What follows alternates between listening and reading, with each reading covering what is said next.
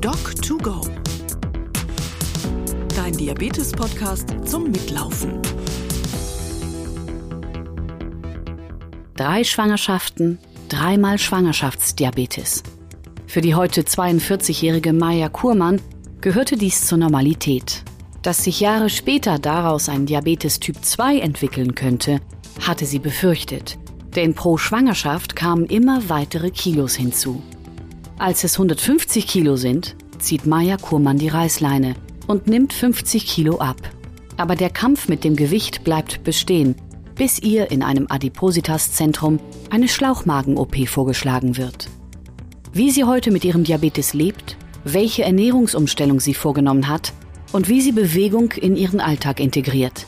Darüber spricht Maya Kurmann in einem 30-minütigen Spaziergang mit der Medizinpädagogin und Diabetesberaterin Dr. Nicola Haller.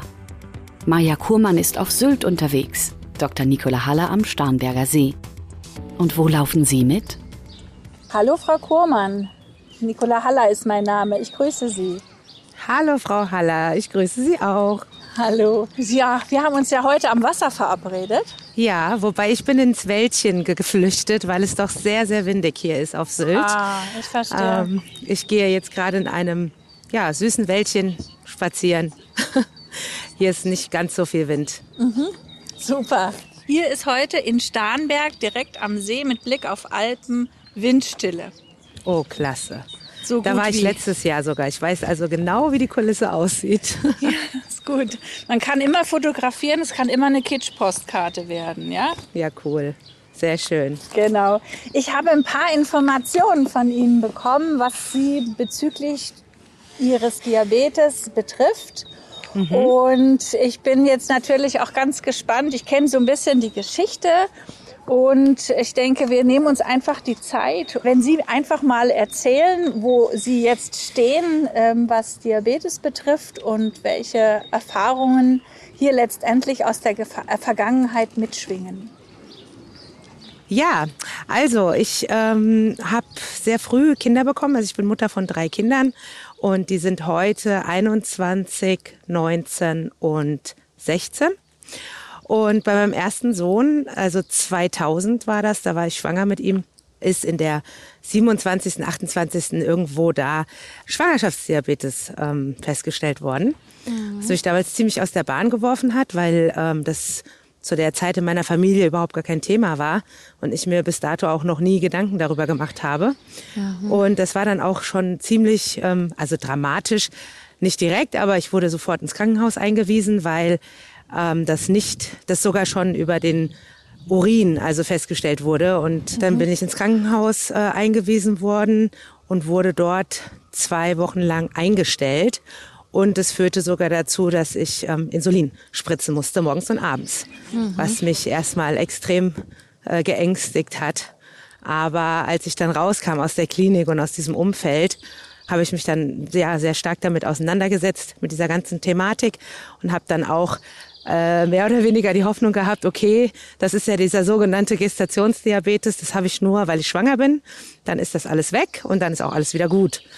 So, das war so mein Gedankengang und war auch sehr brav, habe mich an alles gehalten. Ähm, ich war dann in so einer Diabetes-Sprechstunde und die haben mir gesagt, ich muss ähm, mich jetzt nach dieser sogenannten Logi-Methode ernähren. Das war damals 2000, ja, war das voll in. Mhm diese Pyramide, also keine Kohlenhydrate, nur Gemüse und Eiweiß und sowas. Ja, und das habe ich dann auch gemacht. Und dann ging auch alles gut. Mein Sohn kam auf die Welt, alles gut. Und dann wurde ich wieder schwanger, ähm, 2002. Und dann hatte ich wieder Schwangerschaftsdiabetes. Diesmal aber schon sehr viel besser, weil ich, als ich schwanger wurde, dann sogar ein bisschen Angst hatte davor wieder, weil das so hat ja die Erinnerung geweckt. Ne? Mhm. Und ähm, dann habe ich mich dementsprechend gleich von Anfang an so ernährt, wie ich es dann in der 30. Woche mit meinem ersten Sohn gelernt habe. Und dann war das auch gut. Also da brauchte ich auch kein Insulin. Und wir haben, sind ganz gut durch die Schwangerschaft gekommen. Aber messen musste ich trotzdem 100 Mal am Tag gefühlt. mein Blutzucker aus dem Finger. Ne? Die Blutzuckermessungen als solches, die Sie gefühlt als 100 bezeichnen, die gibt es heute noch. Ja? Also man also jemand, der auffällig ist von den Blutzuckerwerten während der Schwangerschaft in der 26. Schwangerschaftswoche äh, und so einen großen Test macht und da so ein bisschen rausragt mit irgendeinem der drei Werte, der ist sofort mit der Messerei dran. Also das ist ganz normal. Da wollte Ah, man ja. sie auch nicht, man wollte sie nicht ärgern. Nee, nee, das, ja, ja, das stimmt allerdings. Aber es ist also, ja, es ist halt irgendwie echt anstrengend irgendwann, ne, weil man gar nicht mehr weiß, wo man hinpieksen soll. Aber ähm, auch das haben wir natürlich äh, hervorragend bewerkstelligt. Ja, und dann, ähm, es war dann auch, also nach den Geburten war dann auch immer mein, mein Wert relativ zügig gut und normal wieder, ne? Also unter, unter, also mein Nüchternwert, was war der? Vielleicht 5,8 so, also ich habe dann noch mal nach einem halben Jahr, glaube ich, diesen oralen Glukosetoleranztest gemacht und der war dann auch wieder okay. Also das hat sich dann gut einge eingespielt. Dann war erstmal Ruhe, dann war alles okay. Also mit dem Gewicht habe ich halt, im, also ich habe, also ich habe unter 100 Kilo gewogen, als ich mit meinem ersten Sohn schwanger war. Mit meinem zweiten bin ich knapp über 100 gestartet. Ich bin 1,70 Meter groß und ähm, ja, das irgendwie habe ich aber das Gefühl, dass äh, generell nach einer Schwangerschaft ist nicht mehr alles so wie früher, aber auch mit dem Gewicht. Also abnehmen ging jetzt irgendwie gar nicht mehr so richtig. Das war immer ähm, ja schon problematisch irgendwie. Bisschen mal hoch, bisschen runter, ne, so fünf bis zehn Kilo. Das ging immer ganz gut. Aber dann war auch irgendwie Ende. Und dann so schleichend, klar, ich war dann äh, Hausfrau und dann die zwei Kinder und dann ist es irgendwie kontinuierlich auch nach oben gegangen. Ich muss dazu aber auch sagen, ich esse halt sehr gerne. Also das äh, ist jetzt nicht irgendwie nur dem Blutzucker geschuldet. Aber gut, früher war es halt so, ich habe was gegessen, ich habe mich bewegt und dann war es auch okay. Ja, dann blieb das immer alles so in einer gewissen äh, Range, die vertretbar war. Ja, und dann wurde ich 2006 nochmal schwanger. Da war ich dann 26 Jahre alt mit meiner Tochter. Die anderen beiden sind Jungs.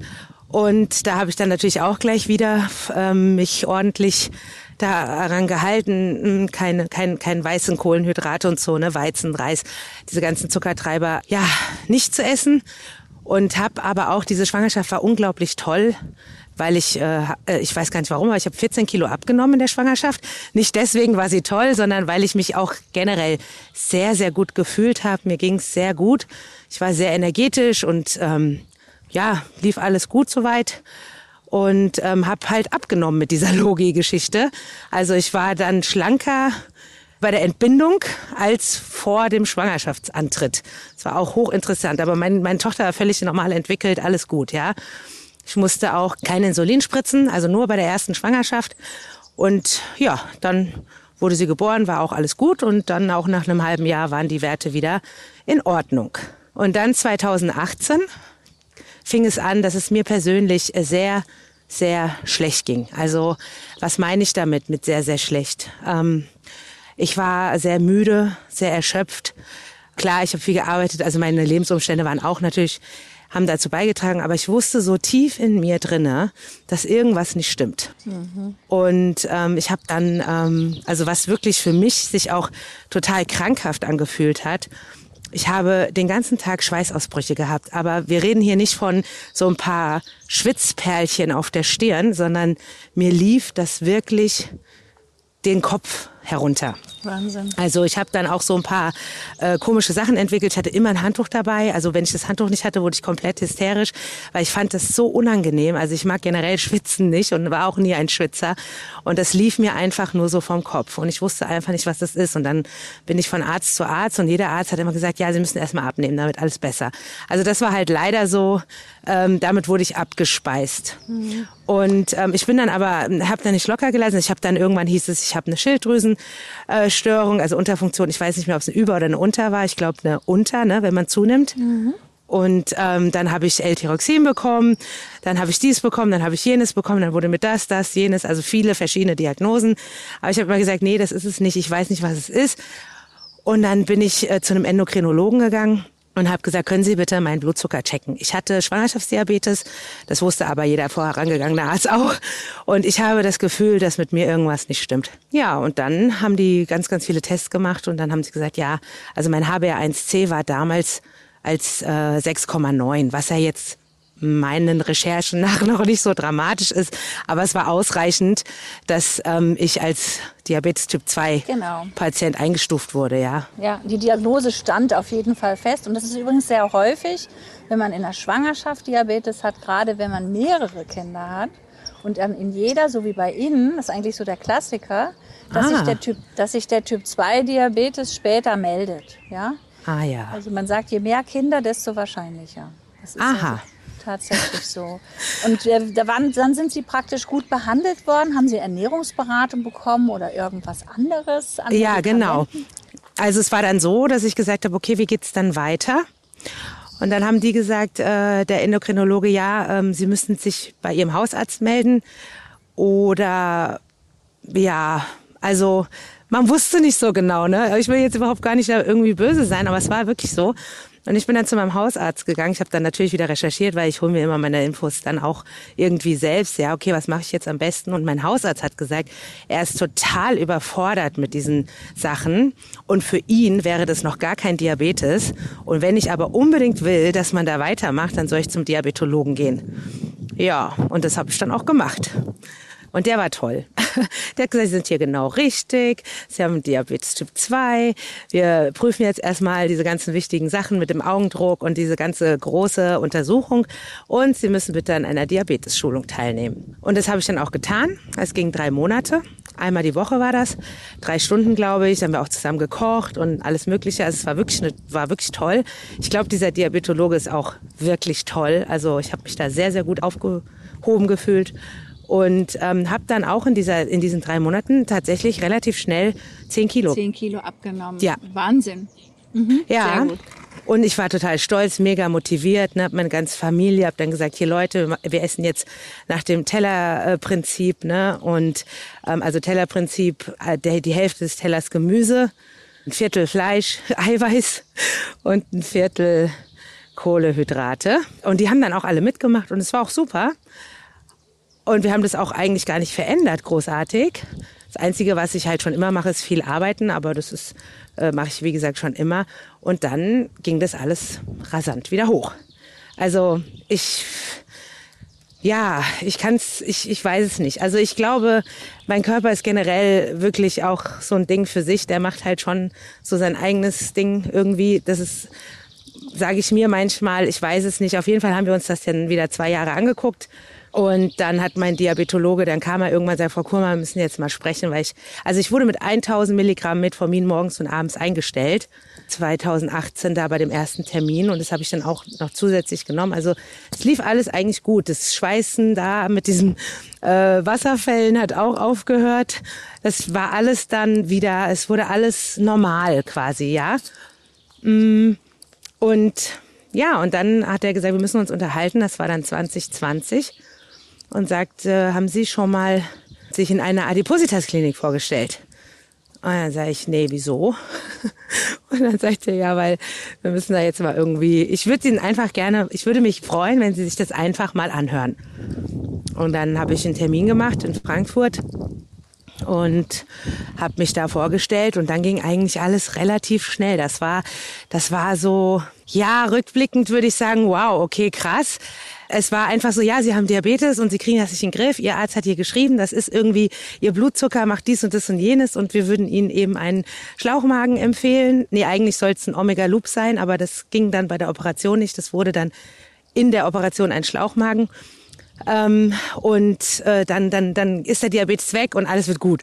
Und ich so, Moment mal, ich habe gelernt, der Diabetes kann niemals weggehen, sondern dass man ihn einfach nur quasi einschläfern kann. Und ja, und dann haben die gesagt, ja, ja, aber ich, wir schenken ihnen 15 Jahre längeres Leben und so. Und naja, also gut, auf jeden Fall, das, ich habe dann alle nötigen Sachen gemacht, diese psychologischen Gutachten und so weiter und so fort. Und so habe ich dann im November 2020 einen Schlauchmagen erhalten. Ja, und ähm, mit dem habe ich dann bis heute 30 Kilo abgenommen. Mein Gewicht witzigerweise schon immer ist immer in diesem 90er Bereich. Also das ist vor Diabetes, vor Schwangerschaften, dann vor vor allem. Also das es geht immer wieder zu diesem einen Pegel irgendwie hin. Ich habe eigentlich noch 10 Kilo, die ich gerne abnehmen würde, einfach für mich auch, für meine Knochen. Ähm, aber es ist sehr sehr schwierig. Gut, ja, also das ist ja eine Wahnsinnsgeschichte, muss ich jetzt erst mal sagen, weil das liegt natürlich auch daran, dass sie eigentlich so alle Episoden durchgemacht haben. Also mit Episoden meine ich von früh an durch eben Gestationsdiabetes bis hin zu einer bariatrischen Operation, die ihnen auch sehr geholfen hat. So habe ich das verstanden. Mhm, ja. Und der aktuelle Stand ist, dass Sie jetzt sagen, wieso geht da jetzt nicht noch mal drei, vier, fünf, sechs, sieben, acht Kilo runter? Ähm, ich finde das gar nicht verwunderlich, dass sie bei 90 Kilo stehen, muss ich ganz klar sagen, aus meiner Erfahrung auch, dass wenn jemand mit von so einem Gewicht kommt, und so schön abnimmt, wie Ihnen das gelungen ist. Und ich denke mal, der Diabetes muss auch kaum noch behandelt werden mit Medikamenten, oder? Ja, nee, aktuell ist es bei 5,4 der Nüchternwert. Ich messe immer stichprobenartig, um mich halt selbst, ich, ich behandle mich auch wie, also ich bin, für mich ist die Aussage, ich bin Diabetes Typ 2 erkrankt, ja, weiterhin. Mhm. Und ernähre mich auch so. Ja, also man kann Diabetes Typ 2 schlafen legen, ja, durch Gewichtsabnahme und Bewegung, aber weg, das haben Sie völlig richtig gelernt, geht das gar nicht. Ja. Und in jeder Gewichtszunahme ist es wie so ein Déjà-vu, dann ist das sofort wieder da. Ja? Das heißt also, dieses Schlafenlegen, ja, das funktioniert, aber die Zeitdauer, die kann Ihnen niemand versprechen. Nochmal zurück zu der Therapie beim Typ 2 Diabetes. Sie wissen von langer Hand, es handelt sich hier um eine sag mal, Therapie von vielen Seiten. Es ist Ernährung, Bewegung, Medikation und natürlich ähm, die Laufzeit. Und jetzt kommt das, was ich eigentlich sagen will. Sie haben schon so lange mit dem Thema Diabetes zu tun, dass eine Typ 2 Diabetes ist eine chronische, fortschreitende Erkrankung. Das heißt also, die Bereitstellung des Insulins oder die Insulinwirkschwäche, das wird immer schlechter im Laufe des Lebens. Und sie haben halt mhm. früh angefangen. Mhm. Das ist jetzt nichts Schlimmes, weil sie haben im Prinzip alles dafür getan, auch mit dieser Schlauchmagen-OP, die es dann letztendlich geworden ist, um genau ein Gewicht zu erreichen, was die Belastungssituation Diabetes mellitus Typ 2 ganz klein macht. Also ich bin mit der Geschichte, die ich gehört habe, bin ich fest überzeugt, sie haben alles getan oder mit Begleitung getan. Ja. Was dazu führen konnte, dass sie A, das Gewicht von heute haben und B, eine Medikation, die eigentlich gleich Null ist. Ja. Und da kommt für Sie vielleicht jetzt auch raus diese Bezeichnung Insulinwirkschwäche, dass man unwahrscheinlich viel dafür tun kann, dass es eben besser ist durch Ernährung, Bewegung, Gewicht etc. Ja, genau. Und das ist, ähm, also ich, ich bin tatsächlich freue ich mich total, weil das für mich ist das schon so ein bisschen so ein Kompliment weil ich ähm, das wirklich auch ernst äh, genommen habe von Anfang an. Auch wenn immer, ich finde, das wird immer so ein bisschen bagatellisiert, so Diabetes. Ne? Also, mhm. also gerade Typ 2, so, ach so, du hast Zucker, ja, du darfst kein Zucker mehr essen. Ne? äh, wo ich denke so, äh, Leute, nein, so ist es nicht. Aber ich möchte natürlich auch nicht immer irgendwie die Leute äh, educaten.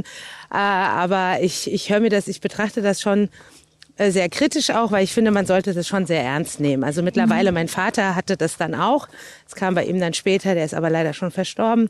Meine Mutter hat also wir sind da schon in der Familie vorbelastet. Mhm, sehr sogar, ja. Und ja, genau. Und viele sagen ja auch, ah ja, ähm, zum Beispiel, wenn ich eine Freundin, also heute sind ja auch noch viele, ich bin ja noch sehr jung, 42, ähm, also heute, wenn Freundinnen jetzt schwanger werden, dann sagen die, naja, du hast ja Schwangerschaftsdiabetes, weil du dick warst. Ne? Das ist auch so ein Mythos, glaube ich, ja. der ähm, total weit verbreitet ist. Aber was ich eben jetzt sagen wollte mit der Bewegung auch zum Beispiel, ich gehe, ähm, also ich lege da sehr, sehr viel Wert drauf. Ich versuche auch immer nach dem Essen gleich zu laufen. Also nicht zu rennen, sondern einfach mich zu bewegen, spazieren ja. gehen.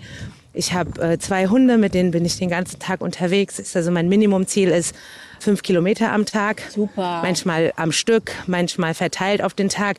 10.000 Schritte sowieso. Also ich bin da auch sehr extrinsisch motivierbar durch meine Apple Watch. Die läuft immer, meine Ringe schließen. Hm. Das ist für mich sehr, sehr wichtig, weil ich mir einfach eigene ja, Pacing-Partner gesucht habe, also auch wenn es ein elektronisches Gerät ist, meine Apple Watch, ne, aber die spornt mich halt an, weil ich sage, nee, ich muss meinen Ring noch schließen und das passiert dann auch abends, wenn ein Mann sagt, was machst du? Sag ich, muss noch mal laufen gehen, meine Ringe sind noch nicht zu und ich brauche das einfach für mein Gewissen. Der sagt, du bist der Urhörig, sag ich, nee, nee, das ist eine andere Motivation einfach.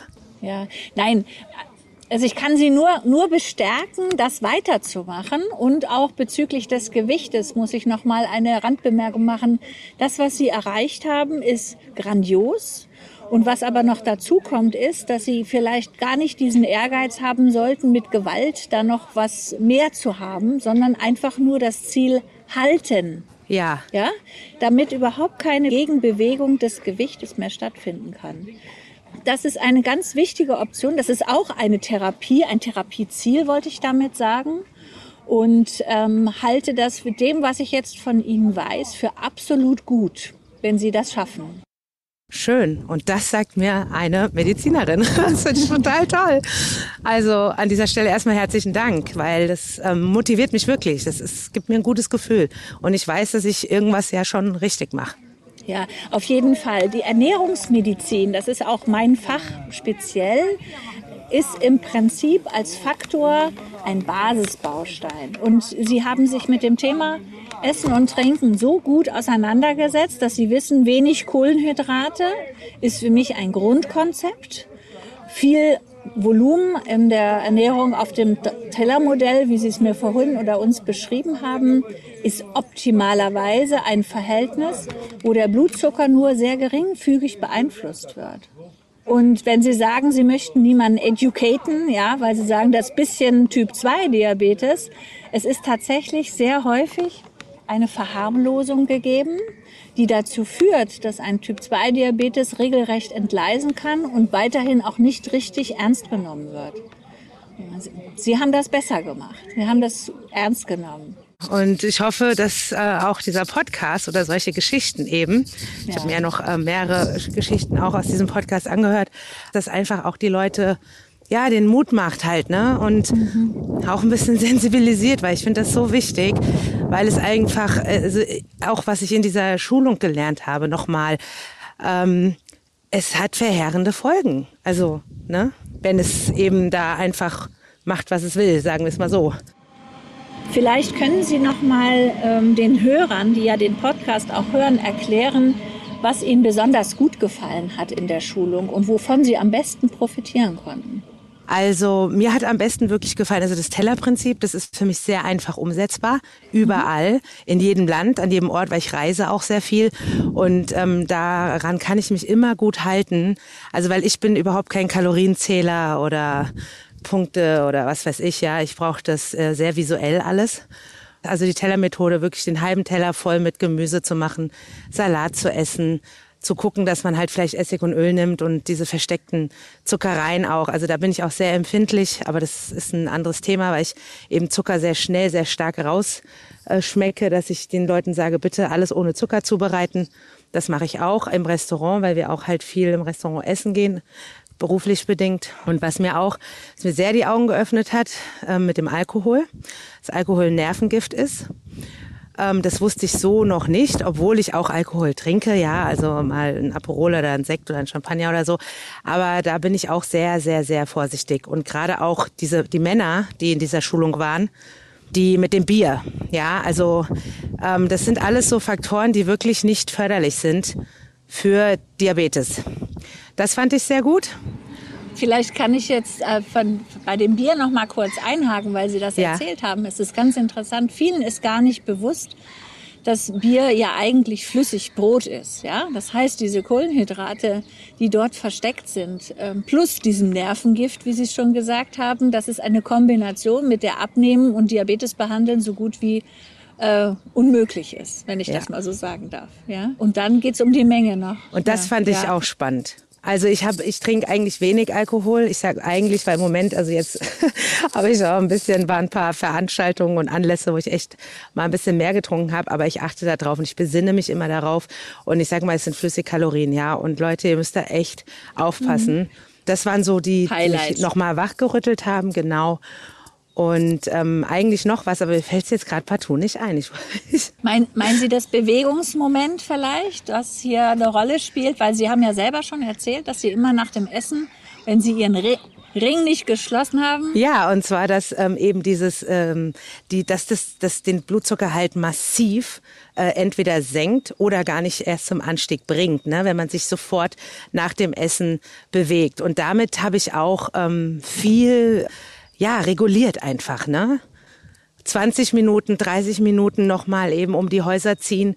Und es ist auch wirklich so, ich bin echt kein, ich lieb das nicht. Ne? Also es ist nicht so, dass ich sage, boah, ich muss jetzt laufen und ich habe da irgendwie meine Erfüllung. Aber man gewöhnt sich dran.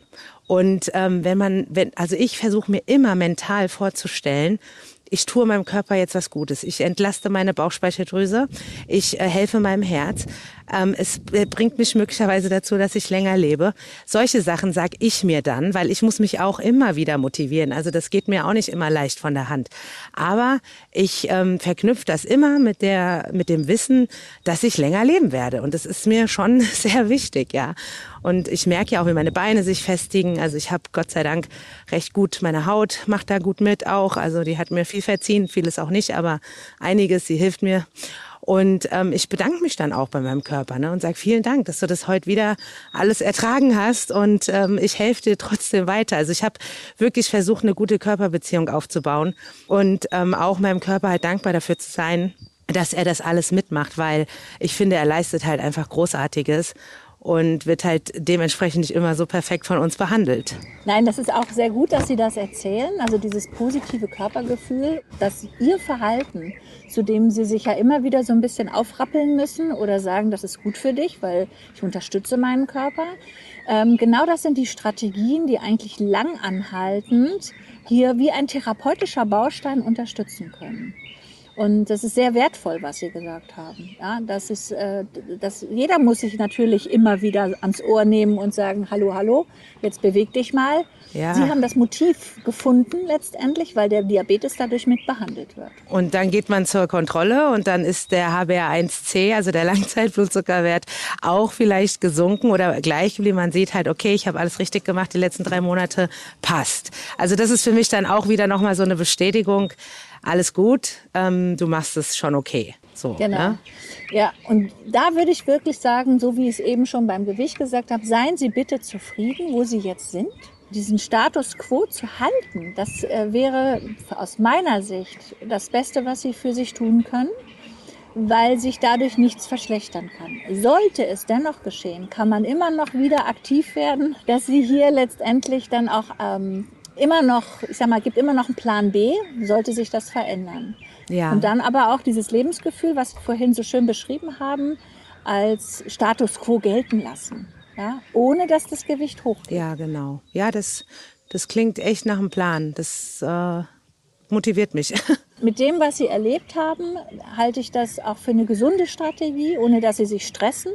Wer viel arbeitet, der hat hier dann eigentlich auch so eine, ich sag mal, Cortisolbelastung, wie man da so schön dazu sagt. Wenn jemand sehr im Stress im Alltag läuft, ähm, und man weiß auch aus der Literatur, dass man dadurch ähm, eher auch noch mal weniger abnehmen kann. Ja? Das ist also stressbelastete Menschen sind nicht in der Lage, gut an Gewicht zu reduzieren. Das ist Tatsächlich belegt. Kommt ja. mir das leider nicht unbekannt vor. Also da habe ich mit vielen Ärzten, die haben mir das oft schon erzählt. Und beim Cortisol haben sie auch oft abgenommen und der war auch immer erhöht. Hoch. Mhm. Tatsächlich, ja. Mhm. Genau, genau.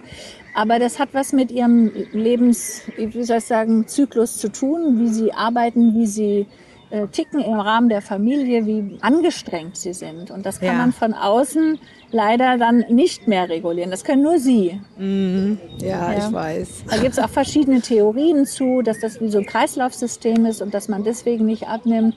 Aber ich finde dieses Gewicht, was Sie haben, äh, mit dem, wo Sie herkommen, als absolut ähm, zielführend. Also dass Sie das letztendlich, und der HB1C, den Sie haben, der bestätigt das ja auch.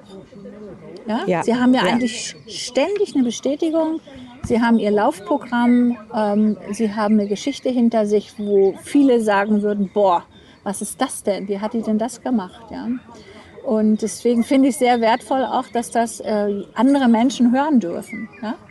Ja, ich freue mich auch sehr, dass ich das erzählen darf. Ja. Ja, und vor allen Dingen hören das jetzt mal Leute, die das auch verstehen können, also die sich da auch reinversetzen können, weil es ist ja oft so, auch mit anderen Krankheiten, man sagt, ja, betrifft mich ja nicht. Mhm. Das ist meiner Meinung nach eine Volkskrankheit.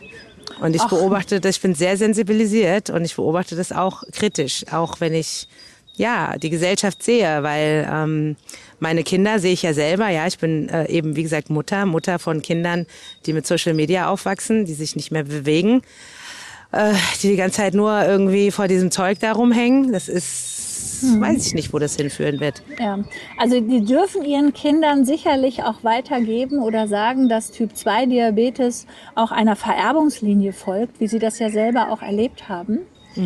Das ist bewegungs- und gewichtsabhängig. Also ich denke mal, wenn Ihre Kinder Ihnen gut zuhören oder Sie sollten Ihnen gut zuhören, dass wenig oder keine Bewegung und Gewichtsentwicklung nach oben genau das triggern, was Sie auch schon mal erlebt haben. Ja, Und wir haben in Deutschland äh, sieben, acht Millionen Betroffene. Ja, die steigenden Zahlen sind Wahnsinn. Und es gibt noch eine Dunkelziffer von zwei Millionen aufwärts, die nicht wissen, dass sie Diabetes haben. Wow. Ja? Die sind im Prinzip, die tappen völlig im Dunkeln, im wahrsten Sinne des Wortes. Es gibt viele Zufallsdiagnosen und äh, es kümmert sich halt nicht jeder so wie Sie oder Sie sind dann eben weitergeleitet worden zum Diabetologen und Endokrinologen. Und daran sieht man aber auch nochmal an dem Beispiel von Ihnen, Diabetes, Endokrinologie, ähm, das liegt ganz nah beieinander. Ja? Das kann Ja. man eigentlich nicht immer trennen. Manchmal schon, aber nicht immer. Bei Ihnen zum Beispiel auch nicht, wenn sich die Schilddrüse zum Beispiel einmischt. Ja? Dann haben wir hier auch die Situation, das ist eine Störung dieses Energiestoffwechsels im Körper. Ähm, und das stellt sich übrigens sehr häufig parallel ein. Das ist gar nicht so selten. Ja, wobei ja witzigerweise, das habe ich vorhin vergessen zu erwähnen, der Endokrinologe dann gesagt hat, mit meiner Schilddrüse ist alles völlig in Ordnung, ich soll sofort die Tabletten absetzen.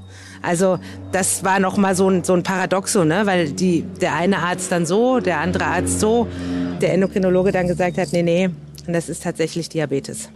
Also man soll sich da auch, das würde ich vielleicht auch noch mal so als Message sagen, ne? wenn man das auch das, dieses innere Gefühl, gut, ich habe einen sehr guten Bezug zu meinem Bauchgehirn, aber ähm, wenn man sich da nicht äh, nicht richtig platziert fühlt mit Diagnose und Gefühl, dann kann man auch mal noch mal weitergehen, ja. Also man muss nicht immer auch Okay, der Arzt hat gesagt, es ist jetzt so, dann ist das so und es fühlt sich für einen total unstimmig an. So, ich, Ja. ich fühle, da ist noch was anderes oder sowas. Dann sollte man ruhig noch mal eben vielleicht zu einem Diabetologen gehen oder keine Ahnung, ja. Ähm, einfach seinem Gefühl halt so ein bisschen auch folgen, weil der Körper, ja, der resoniert ja auch normalerweise, wenn wir ein bisschen hellhörig sind. Ganz sicher. Und ich äh, denke, einmal zu viel ist besser wie dreimal zu wenig. Ja, sich zu und das ist auch der Appell, denke ich, den Sie die, den Sie die ganze Zeit meinen.